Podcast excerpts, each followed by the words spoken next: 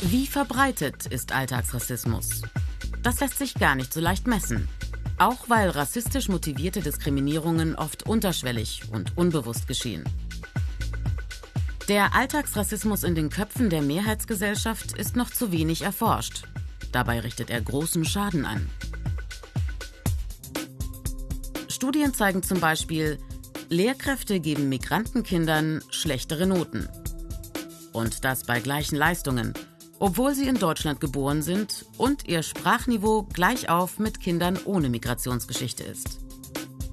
Lehrkräfte geben diesen Kindern auch seltener eine Gymnasialempfehlung. Bewerbung und Job.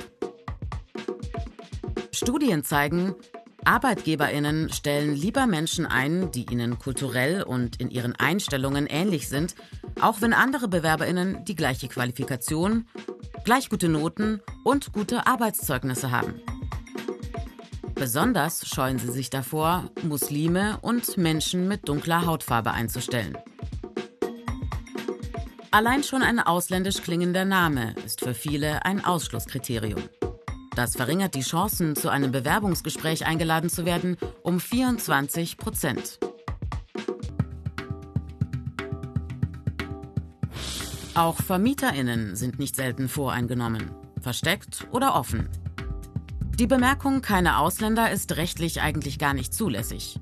Ergebnis einer Umfrage von 2019: Rund 40 Prozent der Befragten hätten große Bedenken, eine Wohnung an Eingewanderte zu vermieten. Auch hier. Ein ausländisch klingender Name heißt oft kein Termin zur Wohnungsbesichtigung. Wer den Namen als negatives Kriterium sieht, wertet den betroffenen Menschen pauschal ab, ohne wirklich etwas über ihn zu wissen. Personenkontrollen.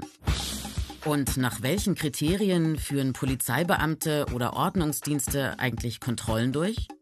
Racial Profiling, also Kontrollen zum Beispiel nur wegen der Hautfarbe oder Sprache einer Person, sind in Deutschland verboten.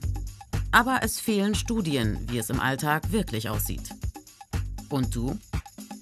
Alltagsrassismus bekommen wir nur in den Griff, wenn wir uns unsere Denkmuster bewusst machen. Du sprichst aber gut Deutsch.